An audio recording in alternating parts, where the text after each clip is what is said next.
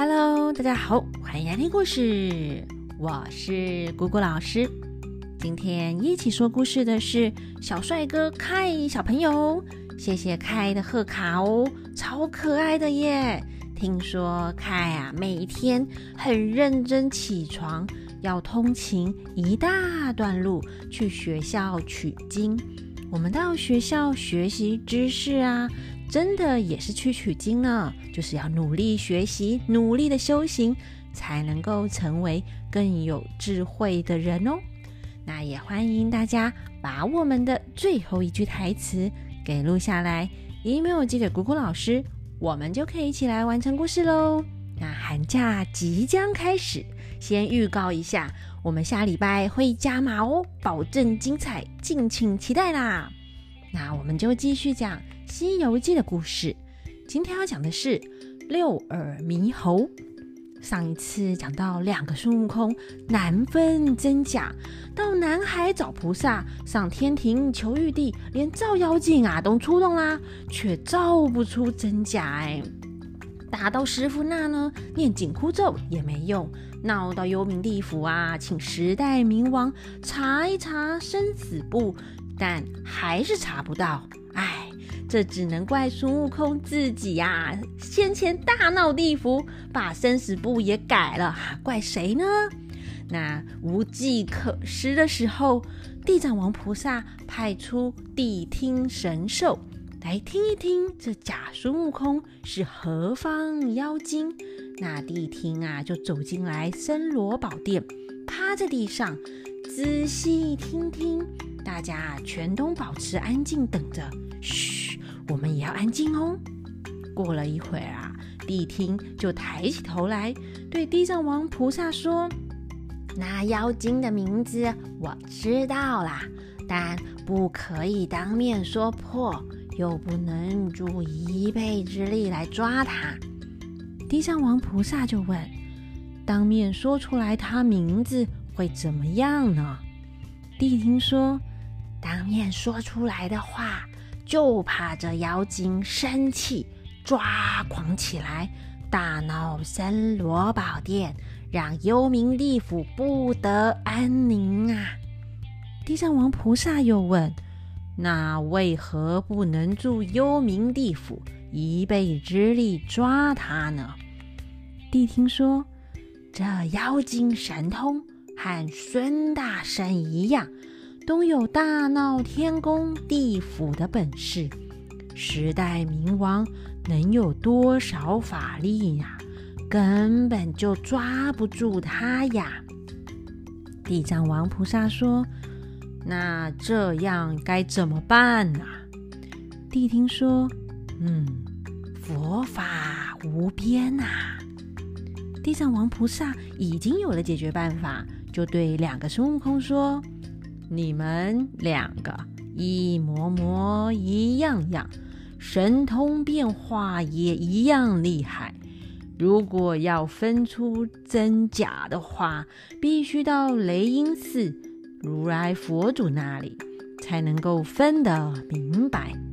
两个孙悟空就一起回答：“说的是，说的是啊！我和你上西天找佛祖去。”那十代冥王就把他们送出幽冥地府，谢了谢地藏王菩萨，大家各自回去，让阴间小鬼们赶快把大门关上啊！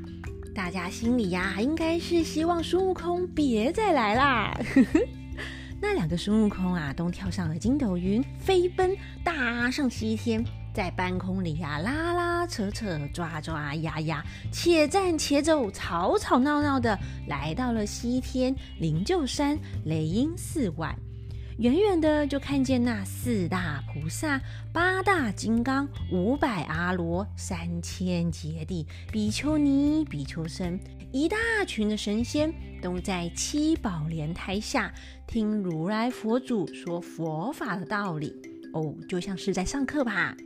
如来佛祖正讲到：空即是空，色即是色，色无定色，色即是空，空无定空，空即是色。嗯，很难对吧？不过没关系，那些神仙们听得懂就好了。那所有听讲的神仙啊，听到佛法的奥妙，如沐春风。如来佛祖降下天花，下起花瓣雨啦，一时间落英缤纷，就离开宝座，对大家说：“有两个啊，争斗的来了。”大家抬头看过去，果然就看到两个孙悟空妖天鹤地打到雷音寺，慌的那八大金刚上前挡住，说：“你们要往哪里去啊？”其中一个孙悟空指着另一个孙悟空说：“哈，这妖精变作我的模样，想到宝莲台下，麻烦请如来佛祖为我变个真假呀！”八大金刚啊，抵挡不住，他们吵吵闹闹，打到宝莲台下，跪在如来佛祖面前，一起拜求佛祖说：“弟子保护唐僧往西天求取真经，一路上降妖伏魔，不知费了多少的精神啊！但不久前遇到强盗抢劫，是弟子二次打伤几人，师傅怪我，把我赶走了。”不让我一起去取经，弟子无奈，只得投奔南海，向观音菩萨诉苦。没想到这个妖精却变成弟子的模样，将师傅打倒，把行李抢去。师弟悟净找到我的花果山，反而被这妖精威胁。说是要另外组取经团去取经，悟净逃到了南海，告诉观音菩萨，观音菩萨就派弟子和悟净回去花果山，我就和这妖精拼斗啊，要分真假。打到了南海，又打上天庭，还打去见唐僧，甚至打下地府，都分不出是真是假，所以才大胆来这里找佛祖。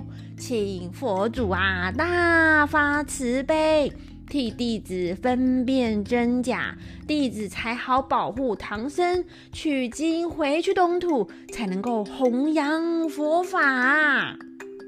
那所有的神仙们听他们两个声音一样，又讲的一样的话，一字不差，真是难辨真假。只有如来佛祖一眼，嗯，就看出来谁是真，谁是假。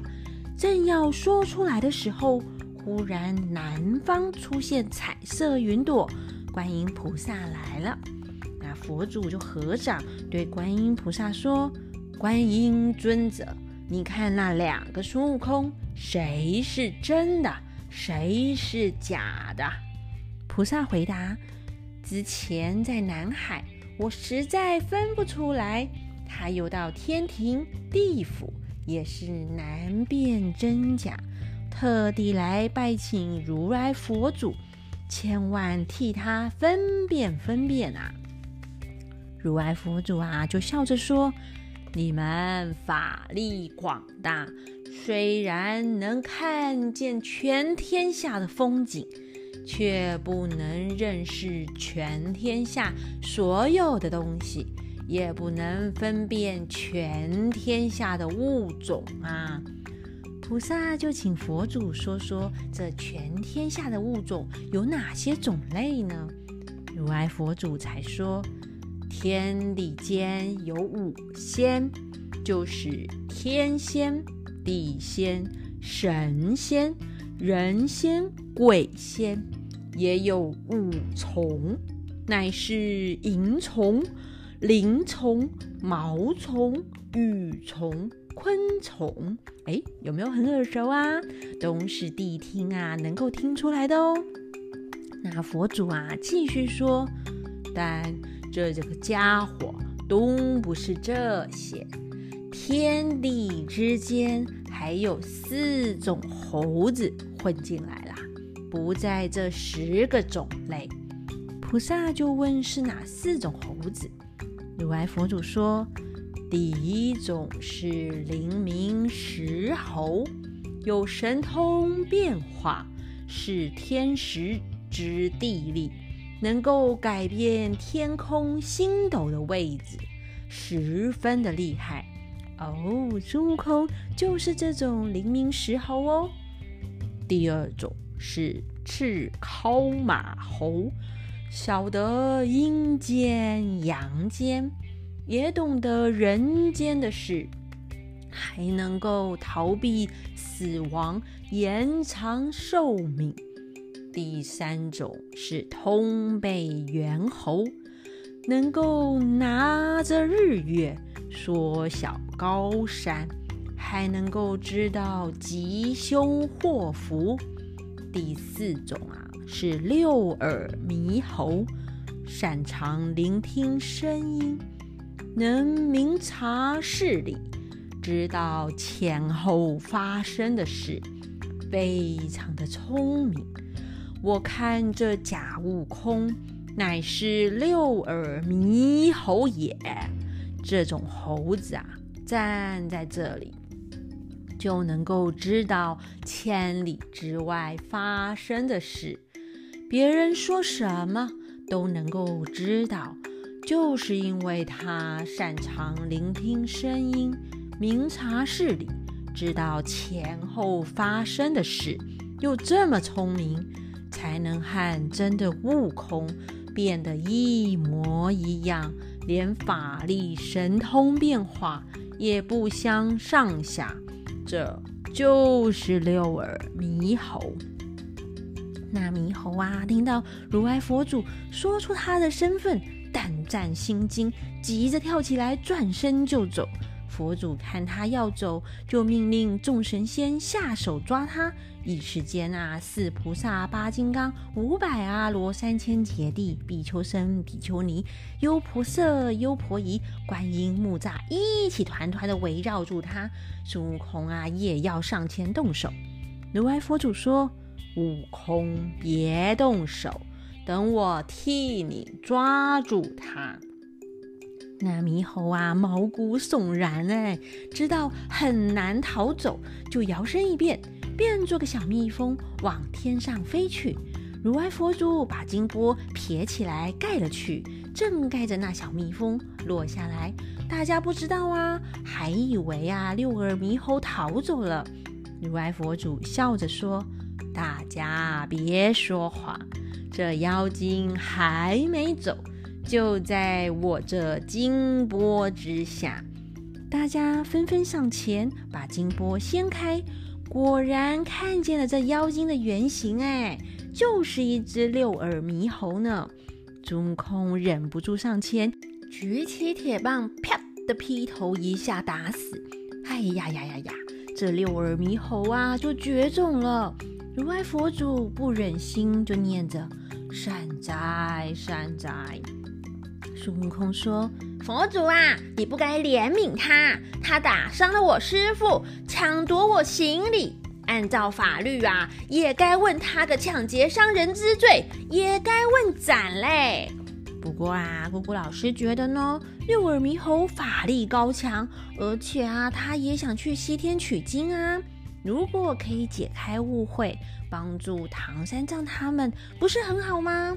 就算你不喜欢六耳猕猴，人家好歹也和你一样是个稀有品种的猴子，哎，打死了就绝种呢，也应该留他一命啊！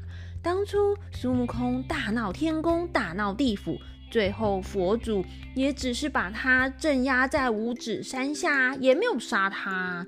这一点呢，孙悟空就还没有学会慈悲心呢，还需要继续修行啊。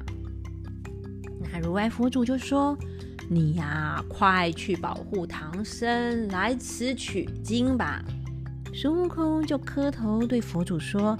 佛祖啊，我师傅已经把我赶走了。我现在去找他的话，哼，他肯定不会收留我。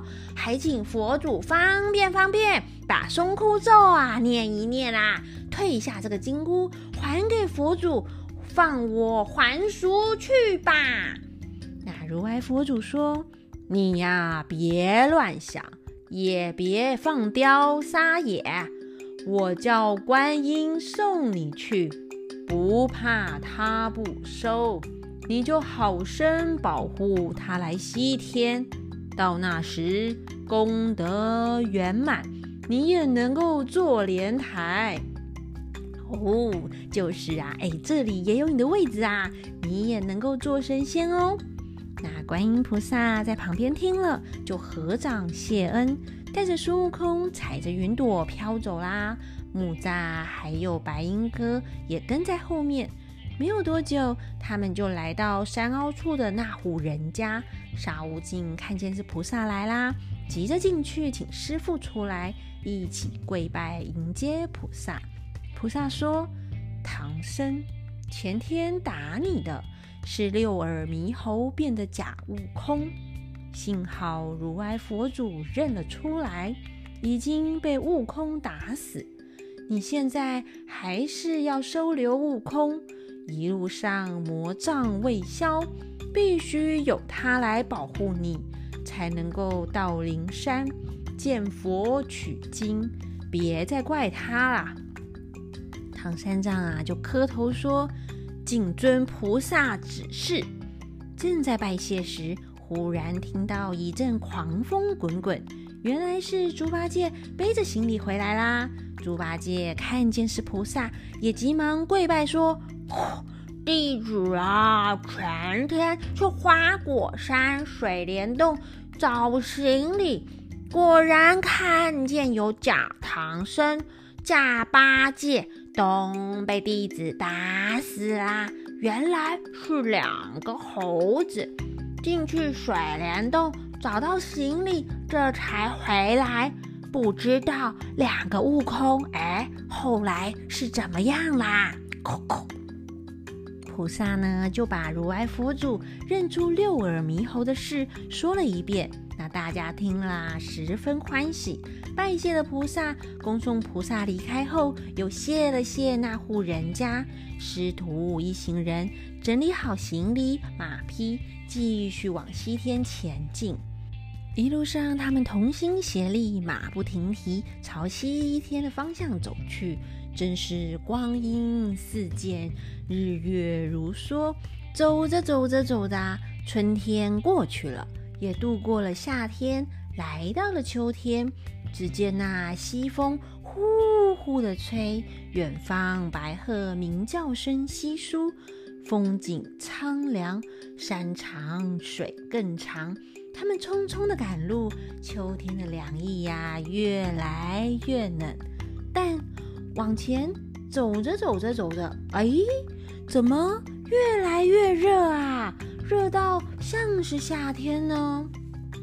唐三藏啊，就勒住马说：“现在正是秋天，却怎么还有热气呀？这么热。”猪八戒说：“靠靠，原来师傅不知道啊。”这西方的路上有个斯哈里国，乃是日落之处，太阳下山的地方，俗称天尽头。要是到申酉时，哎，就是下午三点到七点的时间，大概就是太阳下山的时间。有些地方啊，冬天太阳比较早下山，可能三点就天黑了呢。那他这边呢，就抓个大概的时间。好，那回到故事，猪八戒继续说：“ 斯哈里国国王命人上城门，击鼓吹号角，混杂海洋沸腾的声音，正是太阳真火落在西海之间。”像是火球在煮水，水啊沸腾滚滚。要是没有鼓声、号角声混杂着吓退城里的人，大家可能都会冲去看太阳入海吧。孙悟空听了，忍不住笑说：“哈哈，呆子，别乱说，斯哈里国还远得很哎。”像师傅这样的脚程，从小走到老，从老走到小，走上三辈子都还走不到嘞。猪八戒说：“哥啊，你说这里不是日落之处，那为什么又这么的热啊？”沙悟净说：“嗯，想必是气候混乱，秋老虎在发威，天气热吧。”他们三个啊，在那里抬杠。只见那路边有座庄园，是座红瓦盖的房舍，红砖砌的墙，红色的大门，红色窗户，红漆板墙，一片啊都红红的。唐三藏下马说：“悟空啊，你去那户人家问个消息，看看这里为什么这么炎热呢？”对呀，这里是哪里呀？